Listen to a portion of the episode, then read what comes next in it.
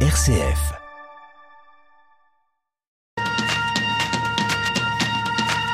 No, you won't until you try. You never feel happy.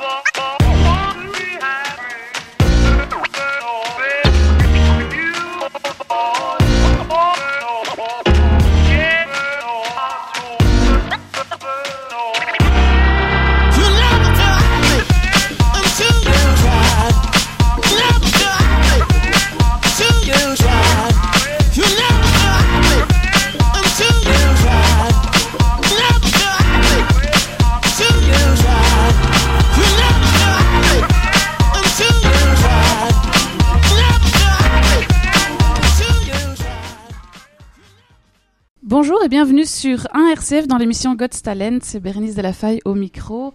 Aujourd'hui, on va se plonger dans le monde merveilleux des livres avec Thibaut Léonard qui est avec moi, assis en face de moi. Bonjour Thibaut. Bonjour Bérénice.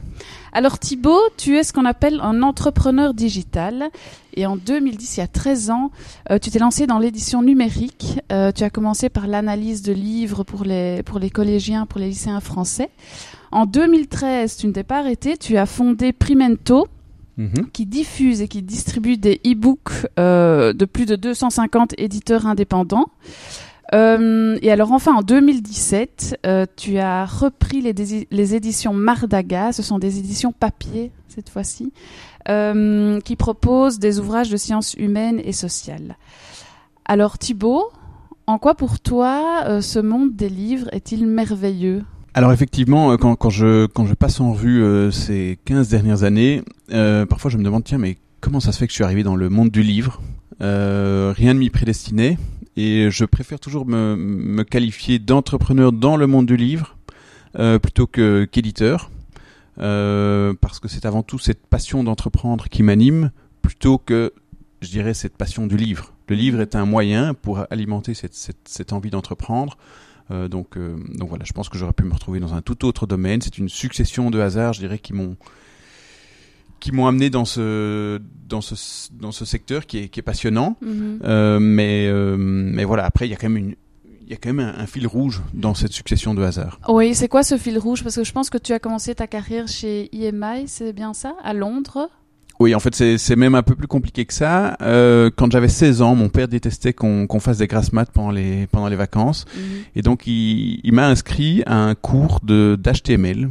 Donc, euh, c'était en 2000, euh, 2001. Euh, à Technofuturtique à Charleroi. Et donc il trouvait que c'était très bien parce que je devais me lever, prendre le train, le bus, etc. pour arriver à l'heure. Donc c'était l'apprentissage de la débrouillardise et puis Mhm. j'apprenais le HTML. Donc j'ai terminé ce, ce, ce petit cours de, de développement informatique, si on peut parler, euh, en ces termes-là pour, pour du HTML. C'est quand même pas si compliqué que ça. Ouais.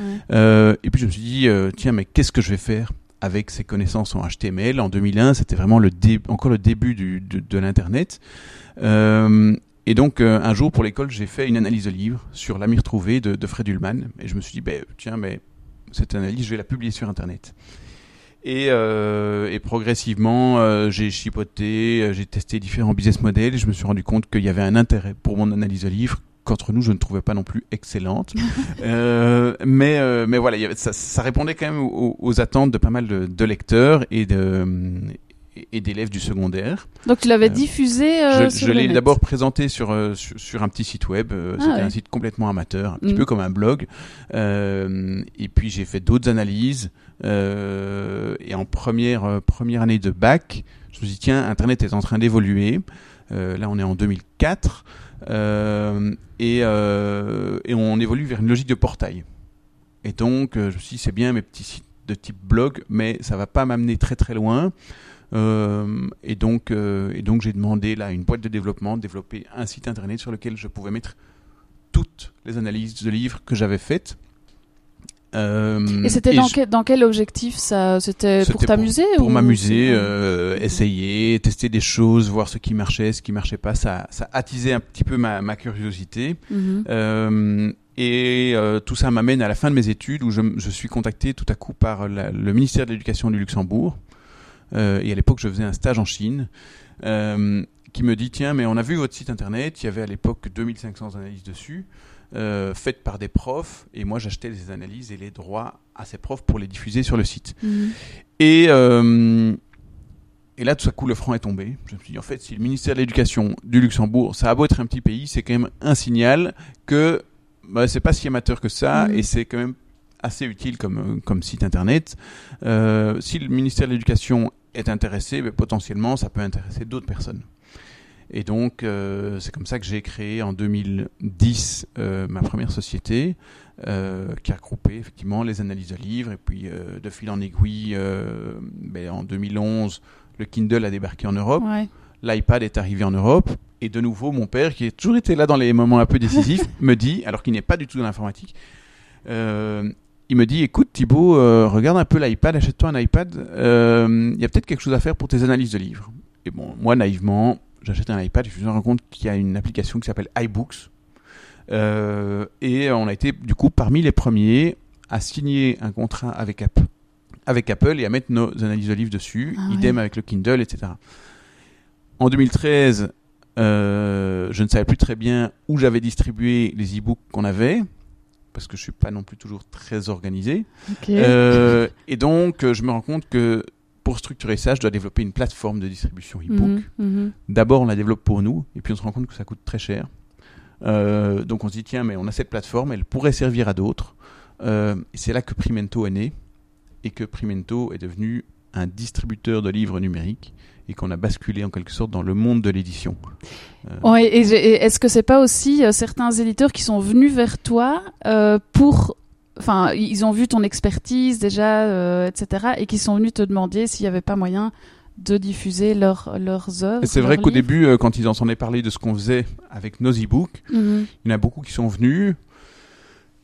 Au début, on, on se dit non, euh, c'est pas, c'est pas très cohérent avec ce qu'on fait, mais au fur et à mesure qu'on a euh, la demande 5, 6, 7, 8, 9 fois, ben, on se dit tiens, il y a peut-être quelque chose à faire. Et donc on a, on a répondu favorablement à leur demande, euh, et puis on s'est organisé pour pouvoir euh, effectivement réaliser ce qu'on avait, ce qu'on leur avait vendu. Mhm. Euh, donc, donc voilà, et donc entre 2013 et, et les années qui ont suivi, ben, on, a, on a commencé par travailler avec des éditeurs belges, pas uniquement des éditeurs de romans, mais aussi des, des, des éditeurs d'ouvrages juridiques, euh, des, des codes juridiques, etc., euh, qui peuvent trouver euh, leur public en digital aussi. Mhm.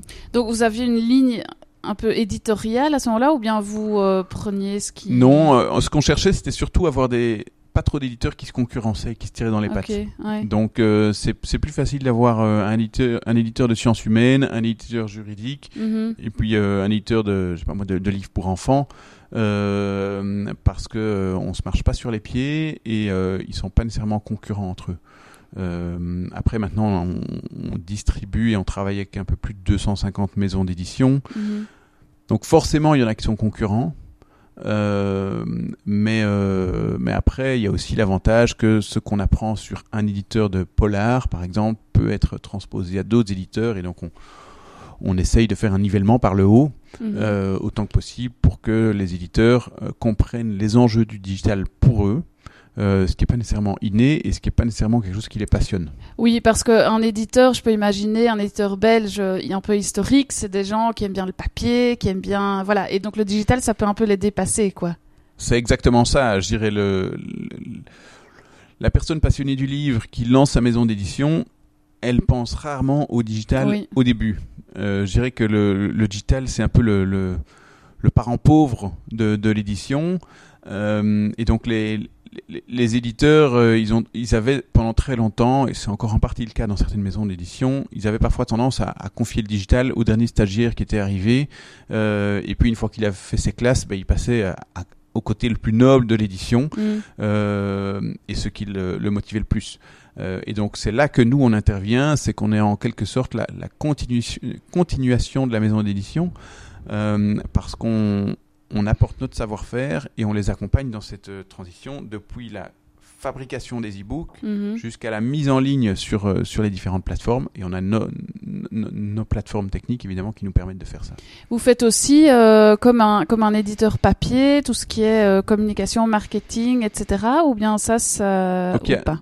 Bon, la, la communication et le marketing pour les pour les e-books, c'est quelque chose Mhm. d'assez particulier. Euh, ce que nous on fait, c'est qu'on optimise le référencement pour faire en sorte qu'effectivement euh, les gens trouvent le livre quand quand ils sont sur Amazon, Mhm. que le livre sorte dans les premiers résultats de recherche, et également que le lecteur qui lit la description soit convaincu. Parce qu'évidemment, si on transpose uniquement la quatrième de couverture dans la description Amazon, euh, ben, c'est rarement efficace. Pourquoi Ouais. Parce que quand on lit la quatrième de couverture dans un magasin, enfin dans une librairie, ben, on a le livre en main, on peut le feuilleter, on peut aller voir la, la- la table des matières, etc.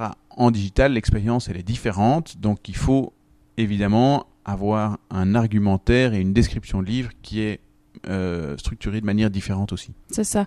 Alors en 2017, tu as repris les éditions Mardaga. C'est quand même une maison d'édition un peu historique euh, ici en Belgique.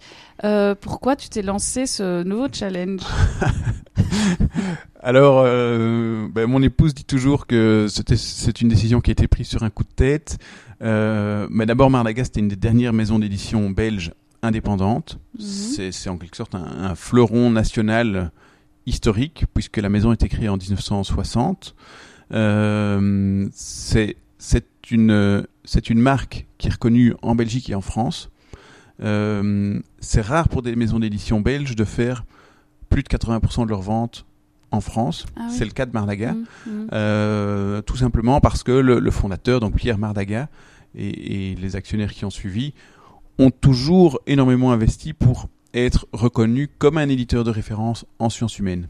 Euh, et ça, honnêtement, je m'en rendais pas complètement compte quand j'ai repris la maison d'édition. Mhm, mhm. Euh, mais mais c'est effectivement une force que Mardaga a euh, d'être reconnu et attendu par les libraires et pas uniquement en Belgique Mhm. francophone. On verra dans la troisième partie comment comment donc tu as repris cette mais- maison d'édition et ce que tu en as fait, comment tu l'as un peu réinventé, etc. Tout à fait.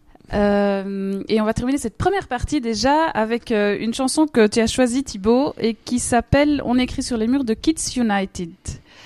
On l'écoute tout de suite. On écrit sur les murs le nom de ceux qu'on aime, des messages pour les jours à venir. On écrit sur les murs à l'encre de nos veines, on dessine tout ce que l'on voudrait dire. Autour de nous, y a des signes d'espoir dans les regards. Donnons-leur écrit, car dans la nuit tout s'efface. Même leurs traces. On écrit sur les murs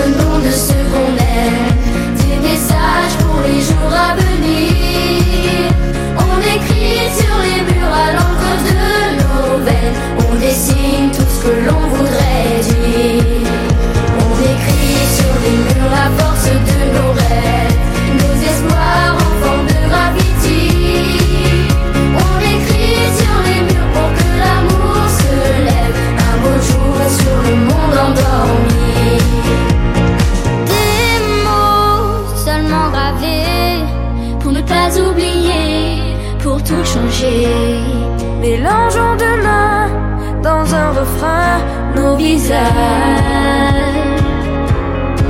Métissage. On écrit sur les murs le nom de ceux qu'on aime, des messages pour les jours à venir.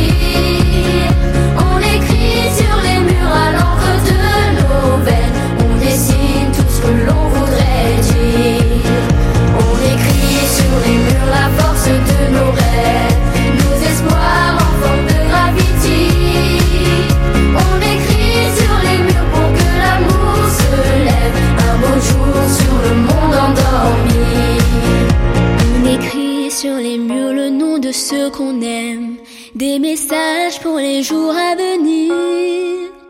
On écrit sur les murs à l'encre de nos veines, on dessine tout ce que l'on voudrait dire. On écrit sur les murs le nom de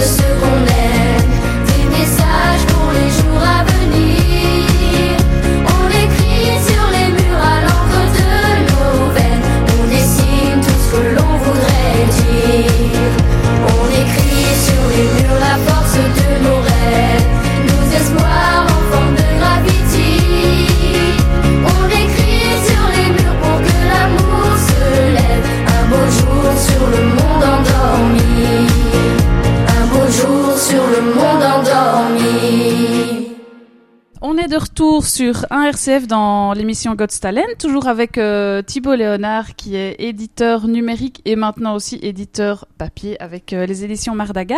Alors cette deuxième partie, Thibaut, euh, ça parle plutôt de tes inspirations, euh, de toi en fait. Euh, et la première question que je voulais savoir, est-ce qu'en tant que professionnel du livre, tu prends encore du plaisir à lire?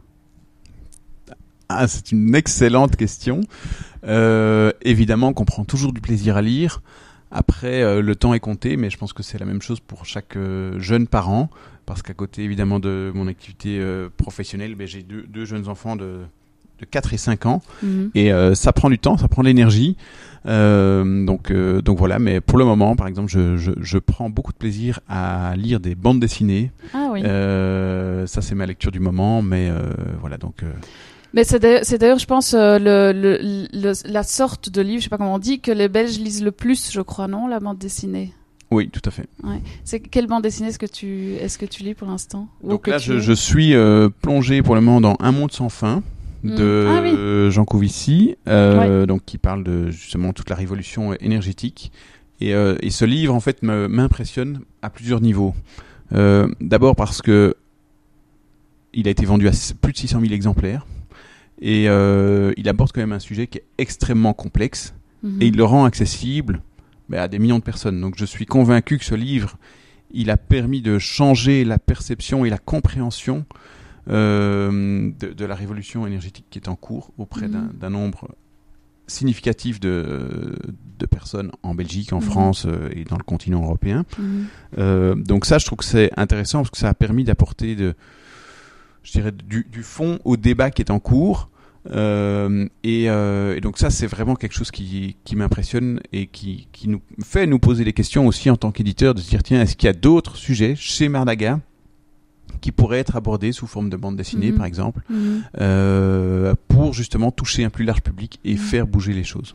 Justement, cette euh, cette crise écologique, crise du climat, changement climatique, c'est un sujet qui te, enfin qui te, qui t'interpelle? J'imagine que oui. Oui, bien sûr, bien sûr. Euh, ça m'interpelle parce que euh, je trouve qu'il y a beaucoup de gens qui parlent, mais pas beaucoup de gens qui s'activent. Euh, et puis ce qui m'interpelle aussi, c'est l'énorme hy- hypocrisie qu'il y a sur ce sur ce débat. J'avais encore la semaine passée une une, conférence où ils expliquaient que la Chine avait décidé d'ouvrir 300 nouvelles centrales à charbon. Euh, bon, euh, s'ils en ouvrent 300 nouvelles, on se demande à quoi ça sert ici Mhm. de faire notre tri euh, et de mettre les plastiques dans la poubelle bleue, euh, les cartons euh, à gauche à droite, etc. Mhm. Donc, euh, donc oui, après, ça veut pas dire qu'il faut rien faire. Je pense qu'il y a quand même une transition qui est en cours euh, et je pense qu'il faut rester optimiste. Moi, je suis un éternel optimiste. Avoir des enfants, ça a changé la donne pour toi? Ah ouais, évidemment, ça change la donne à, pas mal de niveaux. Hein, donc euh, voilà, ça, ça questionne. Après, euh, c'est euh, voilà, je pense qu'on on se rend compte que quand on n'a pas d'enfant, on a sa vie professionnelle et puis on a sa vie à côté. Euh, et euh, parfois, je, quand j'arrive au bureau, je me dis euh, tout- tout ces- tout- toute l'équipe qui n'a pas nécessairement des enfants se rend pas compte qu'on a déjà eu quasiment une journée avant d'arriver euh, et qu'on a encore une, une fin de Mhm. journée euh, quand, quand le Mhm. bureau, le, le bureau euh, se, se termine. Bon, on peut en parler des heures, on va peut-être en reparler après, mais euh, ici on est dans tes inspirations. Alors, euh, dans donc t'as ta vie euh, de, de père, t'as ta vie de mari, t'as ta vie professionnelle. Est-ce qu'il y a des lieux où tu aimes te ressourcer pour reprendre un peu d'énergie? Moi, j'adore la montagne. Je suis vraiment passionné par la montagne et il y a un lieu en particulier que j'affectionne beaucoup, c'est la Vanoise, Ouais. et le parc naturel de la Vanoise, parce que je trouve que c'est d'abord c'est magnifique et c'est relativement préservé. C'est où ça exactement? La Vanoise, c'est euh, dans le sud de la France, Ah oui. euh, au-dessus de Moutier. Ouais, Et donc t'essayes d'y aller euh, régulièrement? Moi, j'y vais pas assez souvent, donc euh, C'est pas voilà. tout près évidemment. voilà. Euh, parfait. Et alors, euh, je suis certaine en tant qu'entrepreneur que tu as des personnes, des personnages euh, qui, t'ont inspiré, qui t'inspirent toujours? Oui, alors bon, il y a, il y a différents exemples. Hein. Oui. Après, c'est surtout des parties de leur parcours qui peuvent euh, m'inspirer. Euh, donc, je pense notamment à Remco Evenpool, le coureur Oui, cycliste, oui. euh, qui m'impressionne parce que il, bah, il y va. Euh, et on a l'impression que sur chaque course, il est all-in. Alors que je pense que derrière, il est vachement bien préparé. Mm. Dans le même registre. et puis, il a eu sa chute. Il est revenu. Il est parvenu à revenir. Euh, donc ça, je trouve ça, je trouve ça dingue. Euh, Quoi, c'est une question de persévérance, de résilience. oui, c'est vraiment de- sa, sa résilience qui Ouais. m'impressionne. Dans le même registre, euh, Armstrong, même s'il a eu sa, il a eu sa phase, sa, sa phase de dopage, Mm. mais euh, j'avais lu tout un, toute une biographie d'Armstrong il y a de ça euh, 10 ans. Et, euh, et en fait, ce que le- il y a peu, peu de gens qui, qui connaissent vraiment son le parcours par, par lequel il est passé, et je dirais le, le, le trou de l'aiguille qui a fait que finalement il a, il a survécu à son, Mm. à son cancer qui était très très mal engagé. Mm. Euh, et euh, donc voilà, après il a eu les déboires qu'on connaît, mais euh, mais il a quand même un parcours de résilience absolument euh, impressionnant. Mhm. Après, euh, plus proche de nous, euh, euh, il y a euh, il y a les, les fondateurs de l'ASBL for Ukraine qui m'impressionnent. Ouais. Euh, donc je pense à Evrard Van Zeulen, Eric Jacobs euh, et, et les- toute leur équipe Mhm. euh, que je trouve impressionnant parce qu'ils ont réussi avec BO for Ukraine à créer une dynamique et un cadre qui, qui a permis à plein de gens de s'impliquer dans ce projet. Mhm. Et et je, je- plusieurs fois, je me suis dit, mais ils ont été, ils ont été très très forts là-dedans et ce projet continue. Toi, tu Euh, les as aidés, hein T'es parti Moi, avec j'ai été, je me suis euh, greffé à cette initiative parce que j'étais, j'étais bluffé en fait Ouais. par, euh, par la, la dimension que ça prenait. Euh, et, euh, et franchement, euh, j'ai- rarement vu euh, des, une dynamique comme celle-là. Mais c'est un exemple pour toi au niveau aussi gestion d'équipe, peut-être, ou quelque chose comme Pour moi, c'est vraiment un exemple d'émulation positive. Ouais. Euh, C'est-à-dire que i- ils ont créé un cadre qui a permis aux gens qui avaient des idées de, de, de venir, et puis, et puis ça a enclenché d'autres dynamiques derrière. Euh, Mhm. ils ont commencé par les, par les réfugiés, puis ils se sont dit tiens, mais comment est-ce qu'on peut être utile à long terme? Ils sont partis sur les, les ambulances. Maintenant, je pense qu'ils sont à une soixantaine d'ambulances qui ont été Ah envoyées. oui. Donc ça Euh, continue, donc quoi. ça continue. ouais. Euh, moi, j'ai surtout collaboré dans la recherche de matériel médical. Mhm. Et ce, qui, ce qui est génial, c'est de voir qu'en fait, dans un petit pays comme la Belgique, finalement, avec, euh, avec peu d'énergie, on peut, on peut faire des, des mini-miracles. Et alors toi, en tant qu'éditeur, avec euh, tes, tes- tes maisons d'édition, est-ce que vous avez des associations que vous soutenez, euh, enfin, ou de quelle manière? Mais nous, ce qui, ce qui nous importe et ce qui donne sens à notre métier d'éditeur, c'est de soutenir des, des, des gens ou des associations qui ont un impact positif sur, la société. Et donc euh, là, on vient de sortir un livre qui s'appelle Sortir de la rue, qu'on publie avec les infirmiers de rue, l'ASBL Infirmiers de rue, euh, et qui est un guide des bonnes pratiques sur tout ce qu'ils ont appris à Bruxelles et qui pourrait être transposé dans d'autres villes européennes ou, ailleurs. Euh, et donc là, de nouveau, l'idée, c'est d'a- d'avoir un impact à l'étranger. Euh, ou même ou même dans d'autres villes en, en Belgique, un, un impact plus important. Euh, à un autre niveau, par exemple, un, un auteur qui qui m'impressionne aussi, c'est Thomas Orban, avec qui on a publié deux livres euh, sur euh, sur l'alcool. Le dernier, c'est l'alcool sans tabou, euh, où euh, derrière l'envie évidemment de toucher un ma- maximum de, de lecteurs, c'est l'idée de se dire tiens, finalement, ce livre, il est un succès. Si grâce à ça, il y a moins de gens qui deviennent alcoolodépendants et qui boivent de manière consciente.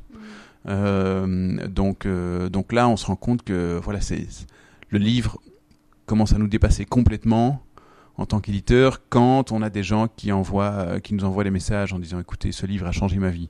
Et, et euh, sur base de ce constat-là, l'an passé, on a, on a changé et fait évoluer notre ligne éditoriale chez Mardaga euh, pour, pour se focaliser sur des livres où on se dit tiens, on veut que pour les lecteurs, il y ait un avant et un après. Euh, donc c'est le cas dans notre collection parentalité où on se dit tiens, on veut informer les parents pour qu'après avoir lu notre livre, ils se sentent moins démunis et qu'on ait changé quelque chose dans leur vie. Et que les livres qu'on publie, finalement, qu'ils changent la vie des lecteurs ou leur entourage. Mhm. On va en reparler dans, dans quelques secondes après la deuxième euh, chanson que tu as choisie, euh, Thibaut, qui s'appelle Waka Waka de Waka Shakira. Waka de, de Shakira, euh, que je mets en pensant à mon fils qui, qui adore cette chanson. On l'écoute tout de suite.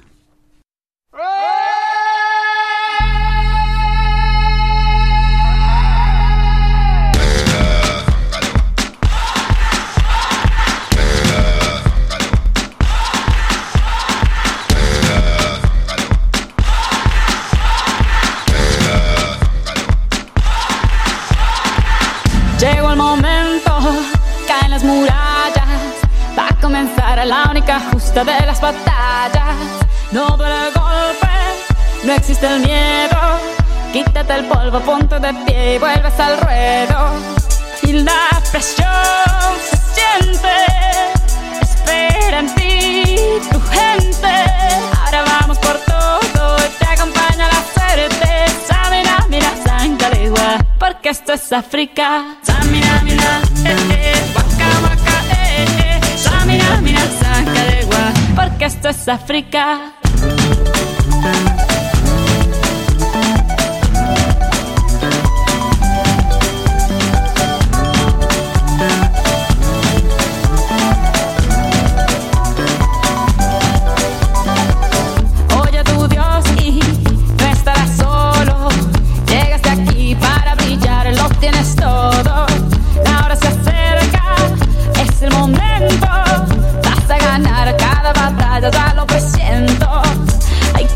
Empezar de cero para tocar el cielo. Ahora vamos por todo y todos vamos por ello. Samina, mira, Sankalegua, porque esto es África. Samina, mira, eh, eh, waka, waka, eh, eh. Samina, mira, Sankalegua, anawa, ah, ah. Samina, mira, eh, eh, waka, waka, eh, eh. Samina, mira, Sankalegua, porque esto es África. I'm my journey, biggie, biggie, mama, one A to Z. To sell on my journey, biggie, biggie, mama, from east to my eh, eh, waka, waka, my eh, eh. Tango is summer, Zimbabwe, this is Africa.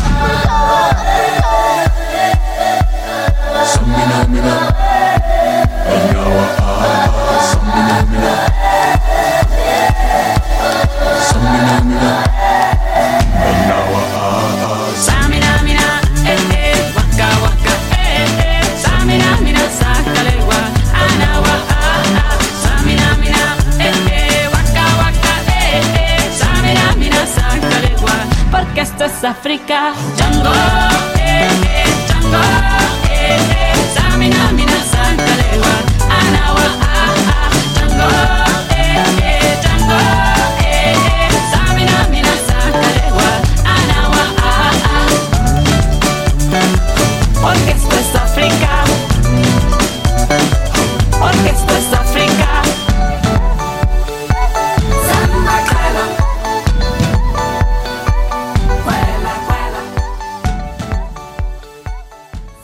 On est de retour, c'est Bernice Delafaille au micro de God's Talent sur 1RCF et je suis toujours avec euh, Thibaut Léonard. Alors Thibaut, euh, Mardaga, donc on en parlait juste euh, juste avant.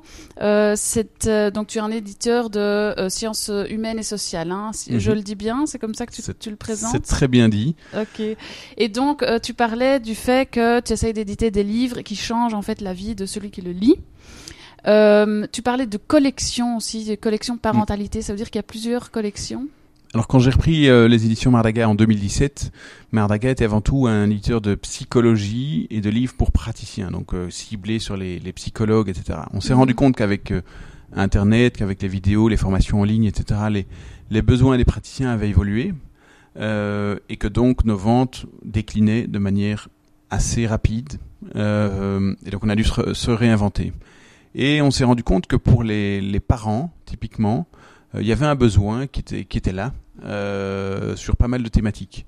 Euh, et quand on a un besoin, ben, on cherche quelque chose pour répondre au stress que ce besoin génère.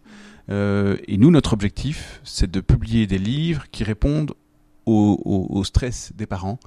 Euh, donc ça va couvrir des, sujets aussi divers que le, TDAH, par exemple le trouble de l'attention, ou euh, le, le haut potentiel. Euh, Enfin, je prends quelques exemples au, hasard, ou même l'autisme chez, chez l'enfant. Euh, donc, euh, qui sont des, des problématiques auxquelles on pourrait être confronté en tant que parent. Et le jour où ça arrive, ben, on veut que les livres de Marlaga, justement, aident nos lecteurs au quotidien, euh, et pas que ça soit juste des essais euh, ou des livres où finalement on le lit et trois mois plus tard on se dit qu'est-ce que j'en ai retenu? Pas grand-chose. Euh, voilà, on veut que ça soit le, livre de chevet euh, qu'on qu'on lit, qu'on relit, qu'on re-relit et qu'on partage. Est-ce que ça, cette volonté donc d'aller ve- vers ce genre de livre, c'est quelque chose que c'est une décision que, tu as pris seul ou avec ton équipe ou comment est-ce que ça se fait en fait cette, ce changement dans une dans une maison d'édition? Bah évidemment seul on va on va plus vite mais on va on va pas très loin donc euh, le but c'était de prendre cette décision en équipe et, et Mm. on est arrivé plus ou moins au même constat. Euh, je dirais que cette décision et cette envie de, de faire des livres qui ont un impact, elle est, elle est évidemment partagée euh, et elle s'est faite en, co- en cohésion ensemble avec euh, avec toute l'équipe. Mhm. Est-ce que c'est aussi le but euh, chez, chez Mardaga d'ouvrir le débat euh, avec avec des livres? Parce qu'il y y a le fait oui avoir un impact par par exemple on parle des parents mais sur les questions de société est-ce que c'est aussi quelque chose une envie chez vous? Oui, oui, bien sûr. Maintenant, on veut aller plus loin que le débat. Et, et donc pendant très longtemps, on se définissait comme agitateur de débat. Ah oui Euh, et euh, et l'an passé, on s'est dit en fait euh, c'est c'est un peu trop facile. Ah oui Trop juste facile être là pour alimenter le débat, Mhm. c'est bien, mais finalement, on veut que le lecteur n'en reste pas juste à la réflexion, mais qu'il passe à l'action après avoir lu le, le livre. Donc que vraiment l'ouvrage, et ça, ça a nécessité hein, une, une- une refonte même de certains, certains ouvrages, euh, Ah oui. un coaching des auteurs. Et euh, c'est très différent d'arriver chez l'auteur et de lui dire tiens, est-ce que vous avez un livre à faire sur l'hyperparentalité, par exemple? Mhm. lui dire tiens mais euh, on voudrait faire un livre qui accompagne les hyper-parents pour qu'ils sachent lâcher prise par rapport à leurs enfants par exemple ça c'est une discussion qu'on a eu avec, qu'on a eu avec euh, Bruno Humbeck Mhm. par exemple ou bien sur l'intelligence émotionnelle comment accompagner l'enfant et les parents et venir avec des des choses qui font que les gens n'en restent pas juste à la réflexion ou bloqués dans leur réflexion mais qui qui passent vraiment à l'action. c'est ça Ça, c'est quelque chose qui nous, qui nous anime. Et comment est-ce que comment est-ce que tu fais quand euh, donc euh, il y a un auteur qui écrit un livre, euh, ça doit être j'allais dire entre guillemets vulgarisé pour que les gens qui le lisent comprennent. Comment est-ce que tu tu mets un équilibre entre vulgarisation, simplisme parce que ça peut vite tomber dans le simplisme, j'imagine. Oui. Comment est-ce que tu trouves cet équilibre toi? Enfin toi ou enfin le l'auteur Ben, euh, quoi. donc, on, a- évidemment un positionnement en tant que maison d'édition. D'abord, on est une édition, euh, une maison d'édition scientifique. Et donc, tout ce qui est un petit peu ésotérique ou euh, basé sur la psychanalyse, euh, on a pris la décision de ne pas publier ce genre d'ouvrage parce qu'on trouve que c'est trop facile d'aller mettre dans l'inconscient ou dans ce qui s'est passé avant trois ans, etc. des choses qu'on ne parvient pas à expliquer. Euh, surtout que toutes les découvertes faites en, en neurosciences ces dernières années démontrent que beaucoup de choses qu'on nous a parfois apprises à l'université il y a moins de dix ans, hein, euh, je pense à, à mon parcours, enfin il y a plus de dix ans maintenant, il y a plus de 10 ans, euh, mais ben, on, se, on se rend compte que voilà, ce que Freud a dit finalement, c'était une énorme imposture. Euh, et pourtant, pour beaucoup de gens, ça reste les fondements de, de la psychologie Mm. actuelle. Euh, et les neurosciences euh, démontrent que voilà, avec la psychologie comportementale, il y a beaucoup de choses où on disait que c'était une fatalité qui en fait n'en sont pas. Il y a des Mhm. thérapies brèves qui ont des impacts, euh, etc. Euh, et euh, donc no- notre but, c'est avec les, livres qu'on publie, mais d'avoir une rigueur scientifique dans ce qu'on publie, mais malgré tout, même si c'est scientifique, ça doit être abordable ça. pour un public euh, plus ou moins averti. Après, Oui, on n'est on n'est hein. pas là pour faire du, du marabout, hein, si je peux parler comme ça. Euh, donc on- on, on est quand même dans un, on, on cible quand même un public, un minimum averti, qui cherche un ouvrage de référence sur un sujet. Et notre promesse pour le lecteur, c'est c'est de lui dire tiens, vous achetez notre livre sur le haut potentiel, par exemple l'hyperparentalité, l'intelligence émotionnelle, eh bien, a priori, vous n'aurez pas besoin d'un autre livre pour poursuivre votre réflexion. On va vous aider à être bien informé et à passer à l'action derrière. Mhm. Comment est-ce que tu trouves les auteurs? Est-ce que les auteurs envoient des manuscrits ou est-ce que c'est toi qui vas à la recherche des auteurs? Alors c'est pas moi, c'est- l'équipe qui Mhm. fait euh, qui fait euh, 99% du, du travail. Mhm. Euh, donc euh, je voudrais pas qu'on dise que que, que c'est moi. Euh, finalement, j'ai très peu de contact avec les, les auteurs. Euh, parce que l'équipe euh, travaille de manière euh, merveilleuse et autonome. Mais ils vont Euh, les chercher? Donc euh, ça va dans les deux sens. Il y a des auteurs avec lesquels on est déjà en contact qui nous proposent des sujets. Euh, on a, euh, bon, parfois ils en parlent autour d'eux, donc ils ont leurs confrères qui viennent ou leurs amis qui viennent et qui nous proposent des sujets. Euh, et bien évidemment, on a une démarche active aussi de recherche d'auteurs, euh, d'identification des gens qui nous semblent partager les mêmes valeurs, qui ont une envie de transmettre. Et l'envie de transmettre, c'est très important parce que finalement, le livre n'est pas une finalité, le livre n'est qu'un Mhm. moyen. Mhm. Euh, et euh, je pense typiquement à Thomas Orban, dont on a publié les, les livres sur l'alcool dont je parlais tout à l'heure. Ce qui est extraordinaire avec Thomas, c'est que il est passionné, euh, que pour lui c'est quasiment un con, le combat de sa vie, la, la thématique de l'alcool et tous les impacts que ça peut avoir sur euh, sur la vie euh, sociale, Mhm. euh, personnelle, familiale, etc. Et le livre lui donne un accélérateur pour son message. Euh, et sans le livre, il, il n'aurait pas autant de portée, on parlerait pas autant du, du sujet. Euh, donc le livre est parfois vu comme un, comme un prétexte. Euh, et donc nous, on est là pour, je dirais, aider l'auteur à passer la, la vitesse supérieure Et relayer le message, quoi. et relayer le message. Et alors on a évidemment nos canaux de, de diffusion, de distribution sur les librairies en ligne, sur les, les librairies physiques en Belgique, en France, en Suisse et au Canada. Les, les- les livres des éditions Mardaga, ce sont des livres purement papier ou vous les diffusez aussi en numérique? Ouais, évidemment, comme on a notre casquette de distributeur numérique, tous nos livres sont disponibles en papier et en, en e-book. Alors pourquoi en e-book? Ben, Parce que ça, ça permet de toucher un autre public. Mhm. Euh, et euh, notre but, c'est que une fois qu'on a un contenu qui existe, ben, il faut qu'il puisse toucher un maximum de personnes. Et pas uniquement euh, des gens qui, qui, qui ont la possibilité d'aller euh, dans une librairie au coin de leur rue, mais aussi euh, des francophones qui sont répartis aux quatre coins du monde et des francophiles qui, qui potentiellement maîtrisent le français et qui Mhm. veulent lire le, le dernier livre sur tel ou tel sujet. Comment est-ce que comment est-ce que fait une maison d'édition Mardaga qui est belge quand même? Donc on est quand même pardon dans la francophonie un petit pays. Euh, c'est comme si on était une région de France. euh, voilà. Comment est-ce que tu fais pour euh, te faire connaître? Parce que j'imagine. Bon, la plupart des, des, des acheteurs, ce sont des Français, peut-être. Enfin, Mhm. ou je dis peut-être. Oui. Voilà.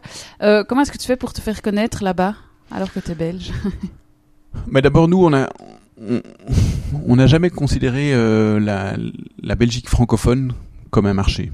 Donc nous, quand on communique, ben, euh, effectivement, si on fait une vidéo avec un auteur, on va plutôt dire 90 que 90. Euh, Ah. Bon, d'abord, 90, 90% de nos auteurs sont, sont non belges. Donc ça, ça aide. Et puis on est, on- enfin l'équipe, elle fait partie de la génération Internet. Donc euh, naturellement, euh, pour nous, il n'y a pas de frontière entre, enfin, il n'y a pas de différence entre un acheteur qui est à, à Sedan ou un acheteur qui est qui est à Charleroi. Euh, Pour Mm. nous, c'est le même marché géographique euh, et pareil avec le sud de la France. Et Mm. effectivement, on a la chance que Mardaga n'est pas vu en France comme une maison d'édition belge. Par contre, avec nos auteurs, c'est clair que par rapport à notre culture, notre ADN, on joue à fond la carte belge euh, parce que la manière dont on les, dont, on traite avec eux, dont, on communique, est très différente de celle des maisons d'édition françaises. Ah oui, c'est ça. ouais. Euh, on va en reparler dans la quatrième partie. On est déjà à la fin de la troisième. Euh, ça passe assez vite. Hein. Et on va passer une musique, euh, bah, quelque chose de très classique. Hein, pour finir, les Beatles, euh, Let Be. Pourquoi tu as choisi cette chanson, Thibaut? Parce que je pense que parfois il faut lâcher, lâcher prise. On l'écoute tout de suite.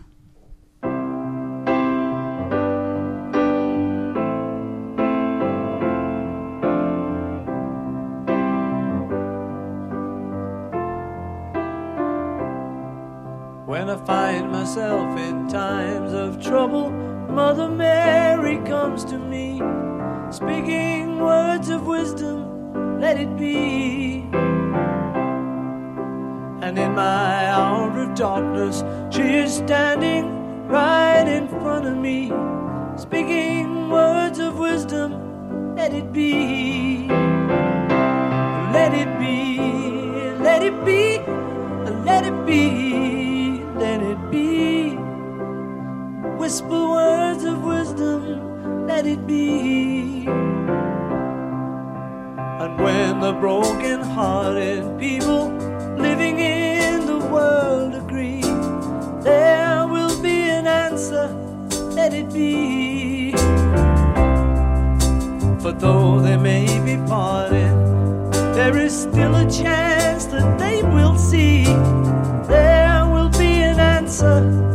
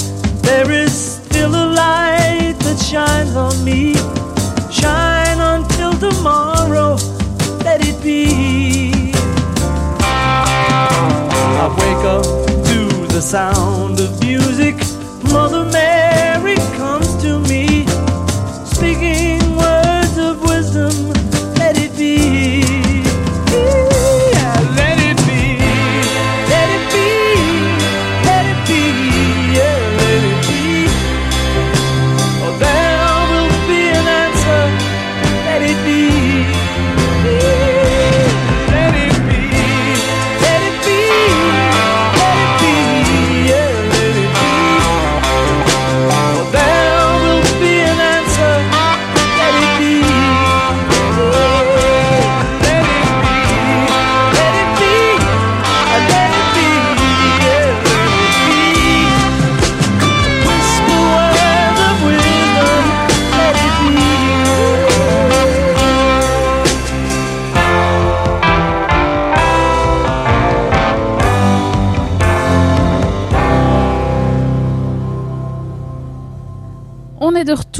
La dernière partie euh, de God's Talent avec Thibaut Léonard, c'est Bérénice Lafaille au micro. Thibaut, ça fait presque 15 ans que tu es actif dans l'édition.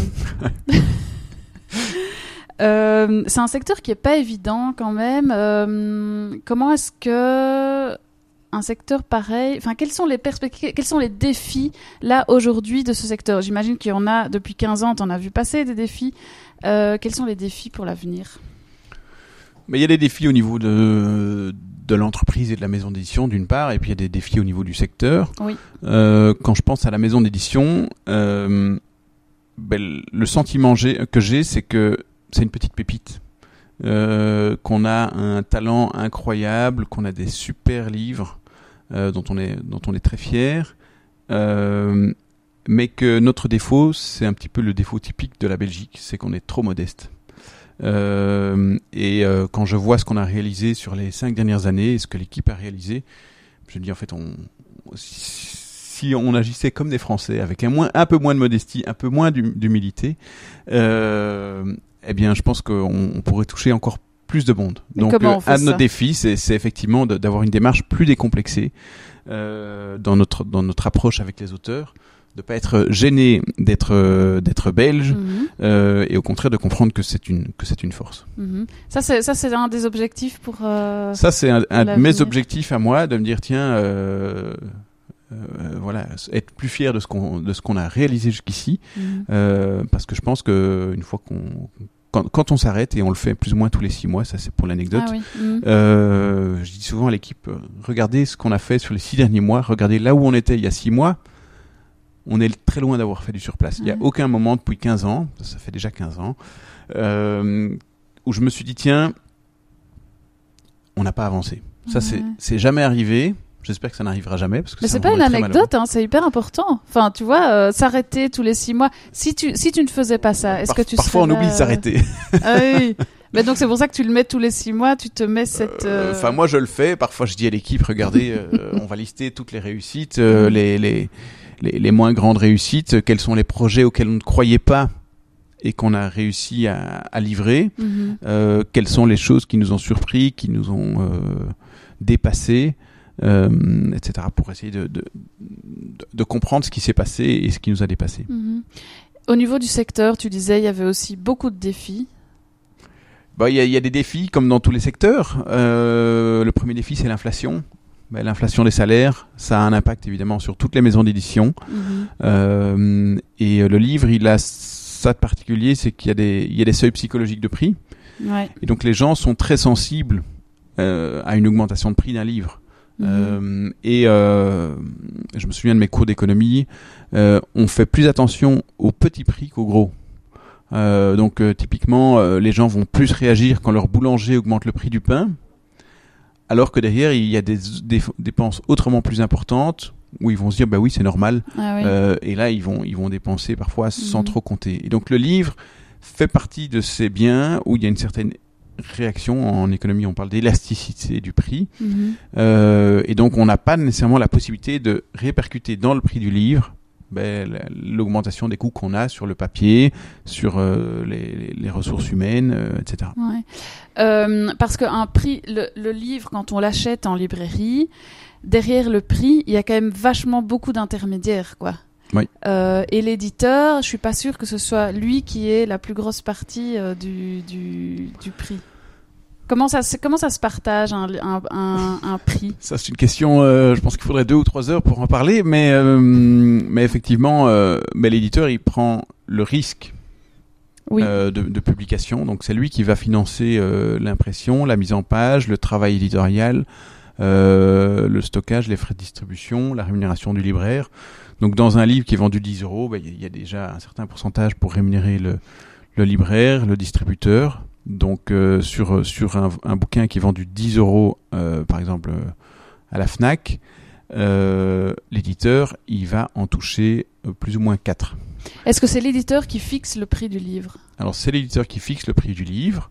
Euh, et je termine juste ce que je disais Ouais. avant. Donc Mhm. l'éditeur reçoit 4 euros de son distributeur sur les Mhm. 10 euros que le lecteur a payé. Euh, avant ça, donc il y a le libraire qui ont été rémunérés. Il y a le fisc évidemment avec la TVA de 6% pour le moment. Euh, et puis ils doivent, ils doivent payer tous les frais de distribution, euh, de, de, euh, les- allers-retours potentiels avec les, les libraires, etc. Mhm. Donc nous, on touche 4 euros et avec ça, on doit payer notre équipe, on doit payer la mise en page, l'impression et évidemment, ce qu'on oublie souvent, c'est les invendus. Parce que les Ah oui. invendus, Mhm. eh ben, euh, évidemment, ils coûtent aussi. Euh, donc, euh, donc voilà, heureusement maintenant, il y a des technologies d'impression qui permettent de d'éviter d'avoir trop de livres qui sont imprimés et qui finissent au recyclage, Mhm. Euh, mais c'est quand même une réalité du, du monde du livre. C'est ça. Et donc, c'est l'éditeur qui fixe le prix, ou pas? Oui, c'est l'éditeur qui fixe le prix. Ok. De, suivant, oui, suivant euh, évidemment les, les, les prix de- d'impression, de, tout ça, tout ça. C'est quand même, ouais, c'est même un risque hein, pour l'éditeur. Enfin, il faut, il faut être euh, Ah, au faut- fait de tout, euh, de tout le marché. Il quoi. faut être un minimum passionné, je dirais. Ouais. Euh, Il y, a- il y a une anecdote qu'on raconte dans l'édition euh, et qui dit voilà comment faut-il faire pour devenir millionnaire dans l'édition? Et ben, la réponse c'est qu'il faut commencer en étant milliardaire. C'est pas mal, c'est pas mal. Oui, donc c'est un métier passion pour toi, Thibaut. Euh, ouais. Est-ce que, est-ce que reprendre Mardaga, donc tu as réussi à le, à le faire revivre entre, entre guillemets. Est-ce que tu as dû, est-ce que tu vas encore réinventer cette euh, maison d'édition ou bien là tu es arrivé à une vision qui te, qui te plaît Mais je dirais d'abord, euh, je me suis rendu compte a posteriori que j'ai d'abord repris Mardaga pour le challenge parce que c'était une maison Ah oui. d'édition qui euh, qui risquait de disparaître. Euh, Il y avait euh, à l'époque euh, 19 candidats qui avaient analysé le dossier. Mhm. mais ils avaient tous refermé en, di- euh, refermé en disant non, moi ça m'intéresse pas, c'est trop compliqué. Euh, la maison d'édition était en perte, euh, etc. Et euh, moi je l'ai pris un peu par patriotisme en, en me disant tiens, si, si nous on le reprend pas, qui va le reprendre J'ai pas envie que ce fleuron euh, disparaisse. Et puis il y a quelque chose à faire. Ça, c'est mon, mon éternel optimisme qui m'a qui m'a convaincu. Mhm. Et puis on a dû faire évoluer la, la ligne éditoriale, passant de d'éditeurs de livres plutôt de praticiens vers des livres plus grand public, mais quand même dans des sujets proches de la psychologie. Mhm. Euh, et puis est venue la question du sens, parce que d'abord il y avait le challenge qui me passionnait, Oui. et puis je me suis dit mais pourquoi est-ce qu'on fait ça? Qu'est-ce qui moi me passionne? Et cette réponse je l'ai trouvée euh, à partir du moment où je me suis dit tiens on va faire des livres qui peuvent avoir un impact positif pour le lecteur, et c'est ça qui est c'est ça qui, qui m'a permis de, de continuer à être passionné par ce projet. Mhm. Parce que derrière, d'abord, c'était la passion du challenge. Et euh, j'adore sortir des sentiers battus. Euh, si on me dit, tiens, oui, non, ça t'y arrivera jamais. Moi, ça- cette petite phrase me donne juste envie de, de, Ouais. de- de le faire. Ouais. Et donc là, euh, maintenant, c'est cette question de dire, tiens, on est là pour aider les lecteurs et avoir un impact sur les lecteurs. Comment est-ce que tu transmets cette passion euh, à ton équipe? Ou est-ce que cette équipe a déjà la passion avant d'arriver chez Bah, toi? je pense que clairement, pour travailler dans l'édition, d'abord, il faut être passionné. Ouais. Euh, et c'est quelque chose qu'on regarde évidemment lors des interviews de, de recrutement. Mhm. Euh, et en plus, la passion, c'est une de, une de nos valeurs. Et Ah oui. ce qu'on Mm. explique parmi les, les six valeurs qu'on qu'on a, ce qu'on explique toujours aux, aux candidats ou aux stagiaires quand ils arrivent, c'est voilà, on a, on est tous des passionnés, mais on n'est pas tous passionnés par la même chose. Euh, Il y en a qui vont être passionnés par l'objet livre, d'autres vont, vont être passionnés par le fait que le texte soit soit, soit super bien euh, en ordre au niveau grammatical, euh, orthographique, etc. Mhm. Euh, c'est la c'est la passion pour le détail. Euh, donc euh, donc cette passion elle est à dim- dimension variable. Mhm. En tant que bonne RH, euh, j'ai une question pour toi au niveau de gestion d'équipe. Comment est-ce que tu est-ce que tu te formes à la gestion d'équipe? Est-ce que tu es aidé? Est-ce que c'est inné? Comment est-ce que comment est-ce que ça se passe? Euh, bah, c'est clairement pas inné. Euh, on, on en apprend tous les jours et puis euh, les besoins et, et les, les challenges ils arrivent ils arrivent tous les jours aussi. Mhm. Euh, donc donc voilà oui effectivement euh, je me forme je m'informe Euh, donc euh, donc oui. Top. Thibaut, on arrive déjà à la fin de cette interview. Merci Bérénice. Mais avec plaisir, on aurait pu en parler encore des heures, euh, mais n'hésitez pas à aller euh, consulter le site internet de Mardaga, hein, c'est. Éditionmardaga.com. éditionmardaga.com. Euh, bonne continuation Thibaut et à très bientôt. Merci. Au revoir. À bientôt. Au revoir.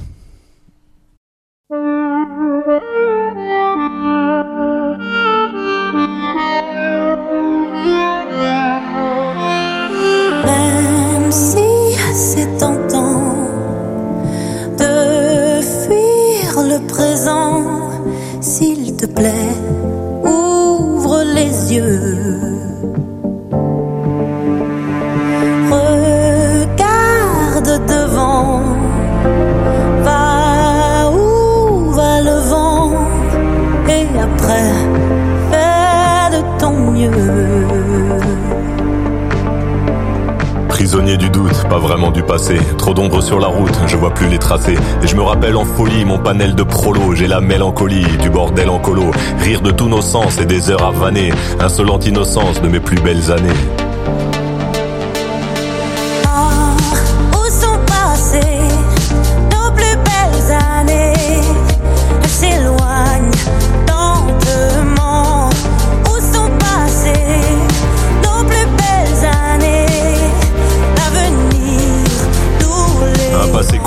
D'événements imparfaits, un passé pas si simple, des sourires en trophée. Puis la mélancolie, je la mêle au présent. C'est la belle embellie, des souvenirs apaisants. Et les belles années, même en point de suture, je vais les amener visiter mon futur. droit devant, y croire sans faire semblant, dessiner l'après autrement.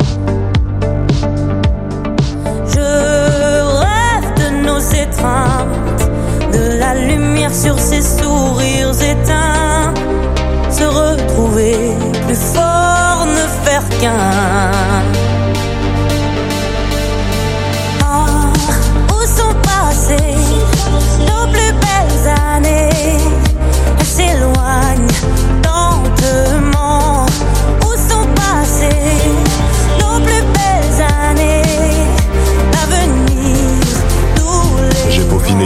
déconfiner l'espoir. Pour continuer d'y croire, je t'envoie un faire-part. Le faire-part du mariage entre nostalgie et destin. Quand l'un nourrit l'autre, faire du futur un festin. Je veux retrouver l'attrait de notre vie d'après. Il est temps d'entamer. Oh, où sont passées nos plus belles années? Elles s'éloignent lentement. Où sont passées nos plus belles